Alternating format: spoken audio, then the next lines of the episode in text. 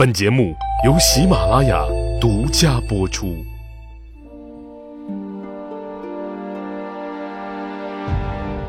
英雄成败任评说，流传千古不辍。曹刘诸葛故事多，无演义不三国。曹操领着残兵败将走进了华容道。虽然探报之前已经说了，这小路崎岖难行，但一走才知道困难程度远远超乎想象。就见沟渠纵横，坑洼不平，再加上刚刚下了半天的雨，泥泞不堪呐！要是没注意摔个跟头，坐地上就起不来，必须得有人过来拉你才行。虽说深一脚浅一脚，人呐还能勉强挪动，但马就不行了。这马蹄子很容易陷进泥中，一陷进去就伏地不起，只能等着人从前头拽，从后边推。这下行了，战马不仅不能驮人，反倒成了累赘。再看手下的那些军士。本来就溃逃了大半天体力精神都已接近极限，真是一点一点往前蹭着走，累得恨不能连手里的刀枪武器这些吃饭的家当都想扔了。而且此时正值隆冬季节，长江中下游的天气那叫一个阴冷。很多士兵身上都结了一层冰碴啊，冻得直哆嗦。更要命的是，由于几次遭遇伏击，为了逃命，早就把辎重全扔路上了，吃的、使的、用的什么都没有，饿得两眼发黑。可怜这些败兵，身上无衣，腹中无食，挨饿受冻，怎一个惨字！了得！走着走着，忽然前军停滞不前，曹操就派人去问怎么回事啊？不大功夫，有人回报：启禀丞相，前面道路实在难走，狭窄泥泞，把马蹄呀都陷住了，故而大军不能前行。啊！曹操一听火了：“你前军是干嘛的？”嗯，你们的任务就是逢山开路，遇水搭桥。现在碰见点泥潭就过不去了。传我将令，老弱残兵在后缓行，精壮士卒都去砍伐树木、割草垫道，将泥潭填平，大军火速通行。大伙儿明白，丞相这么着急，是怕追兵再上来，谁也走不了，全交代了。然后他又吩咐许褚、张辽、徐晃持刀监督，凡是动作迟缓者、违令不行者，立斩。随着曹操的这道令，又一幕人间惨剧上演了，士兵们。拖着已经疲惫的能再疲惫的身躯，在钢刀的逼迫下，用尽最后的力气去割草砍树。他们之中有很多人抱着茅草和树枝，颤颤巍巍地走过来，一头就栽进了泥潭，用自己的血肉为大军前进铺平了道路。就这样。曹军分成了三部分，一部分走得慢，落在后面；一部分则填进泥潭，以身铺路。最后，跟着曹操继续前进的这部分，只剩三百多人。一时间，哀嚎遍野，哭泣声，惨叫声。还有马蹄踏在人身上，骨肉尽碎之声，不绝于耳。真可谓凄凄惨惨戚戚，悲悲切切悲悲。这是曹操自起兵以来最为狼狈、最为凄惨、最为至暗的时刻，没有之一。读书至此，我的脑海中浮现出了电影《这个杀手不太冷》的一个画面。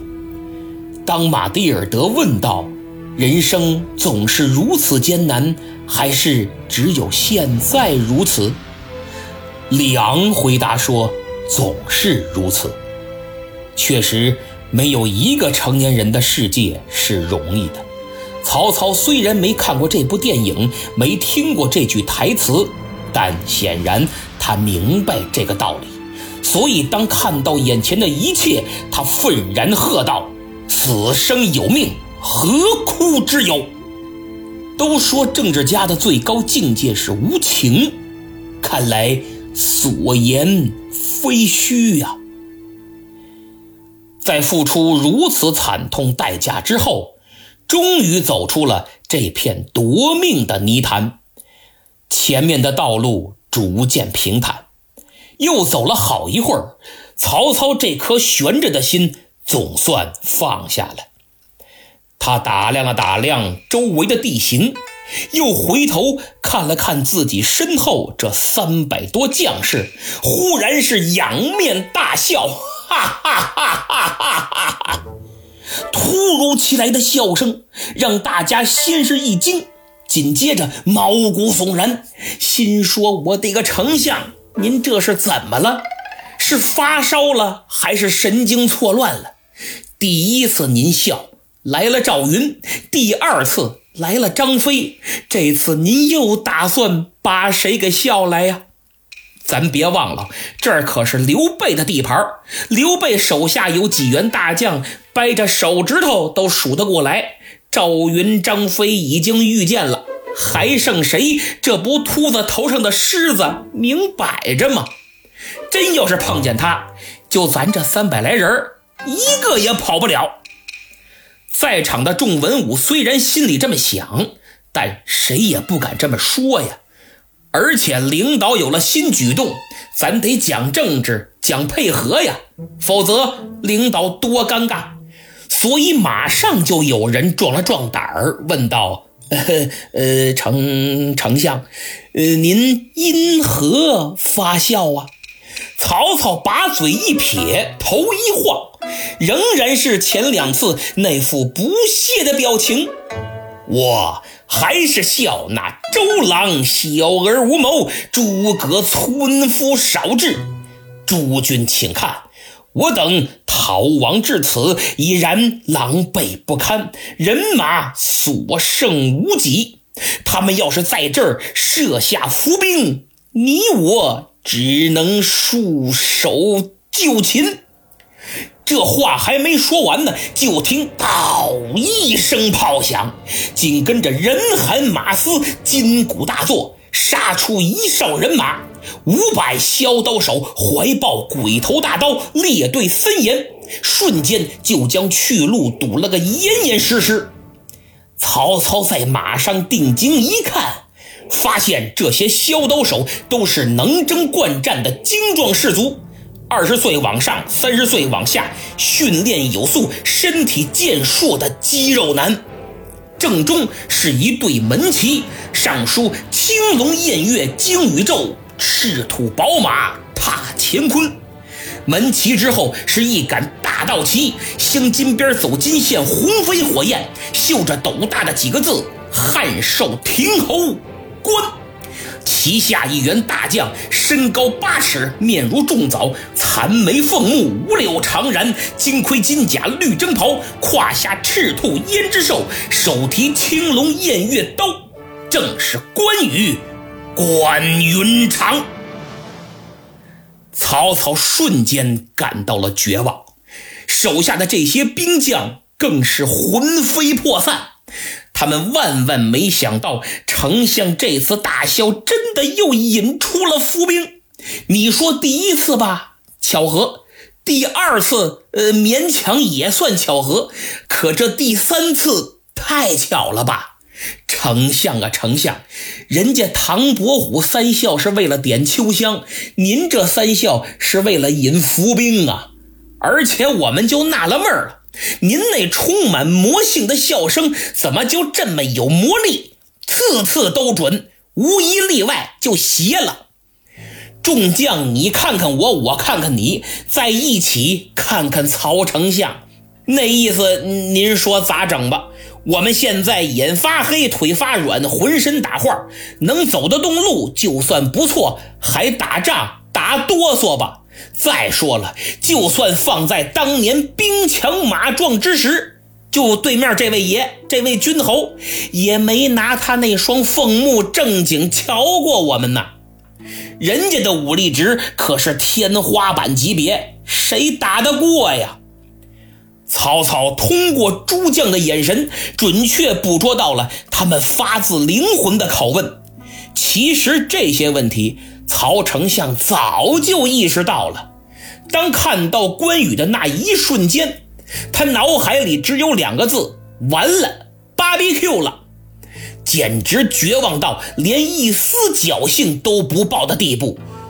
曹操看了看周围的环境。心想，路就这么窄，再想像之前那样留点人缠住关羽夺路而逃啊，根本不可能。后退更是别想。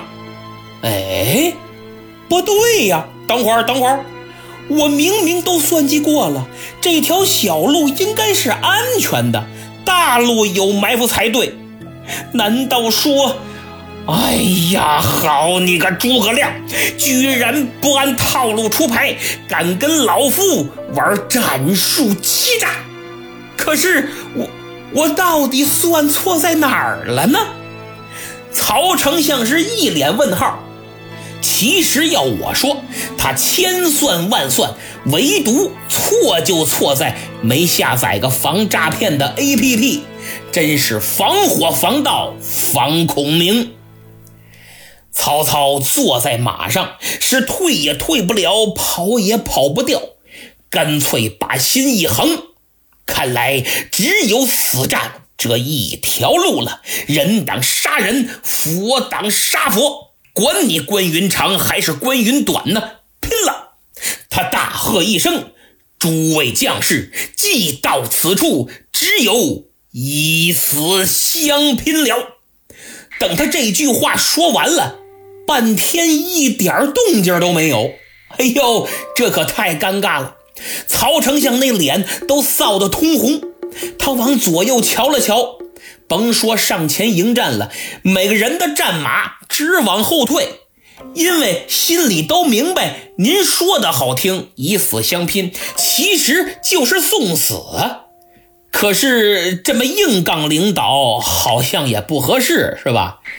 有人就找了个借口，低声说了一句：“纵然人不怯战，马已乏力。”丞相，这仗没法打呀！曹操长叹一声：“唉，看来今日插翅难逃。”曹操都快哭了。这时候，程昱催马过来了，丞相。素闻云长傲上而不忍下，欺强而不凌弱，恩怨分明，信义素著。丞相旧日有恩于他，如今只能亲自告知，可托此难。就是凭关羽的为人和昔日丞相您对他的情谊，您亲自求求他，放咱们过去，肯定成。说到这儿。我必须要为程昱手动点赞，他的冷静沉着实属难能可贵。关键时刻给出应对方案，凸显谋士本色，而且将对手的心理和性格把握的十分到位，针对性和可操作性极强，分析透彻。曹操无奈的点了点头，事到如今。只好如此了。他正了正头上那熏得黢黑的紫金冠，掸了掸身上穿的那烧的一条一条跟墩布似的红袍，然后习惯性的吩咐一声：“闪开了。”其实谁也没挡着他，这丞相啊，还多虑了。曹操来到阵前，在马上一拱手：“关将军，别来无恙。”嗯，关羽威征凤目，把青龙刀唰往身后一背，欠身还礼，恕关某甲胄在身，不能下马施礼，而今奉我家军师之令，在此等候丞相多时。这关将军，操兵败示威，到此无路，望将军以昔日之情为重。我已经无路可走了，放我一条生路吧。这句话，曹操都是带着哭腔说的。各位想想，贵为当朝丞相，挟天子令诸侯，都不能用一人之下，万人之上来形容，因为上边那一人根本就没有。如今却落到了央求对手的地步。落差之大，其惨状可想而知。关羽上下仔细瞅了瞅曹操，也真够惨的，烟熏火燎不说，身上全是泥，穿的这红袍破破烂烂。再看身后寥寥无几的残兵败将，跟当年在许都之时那意气风发、红光满面。台上一呼，台下拨诺的曹丞相，简直判若两人。关羽的心中微微泛起了一丝同情，但仅仅一闪而过。丞相，昔日关某虽蒙厚恩，然以斩颜良、诛文丑，借白马之围，以奉报矣。今日之事。岂敢以私废公？当年被围土山之上，为保全两位皇嫂，我关羽才归降。在许都之时，丞相您的确待我不薄。上马提金，下马相迎，三日一小宴，五日一大宴，拜印封侯，赏宅赐地。但您的恩情。我在白马坡前斩颜良、诛文丑，已经报答过了，所以今天休想让我放行。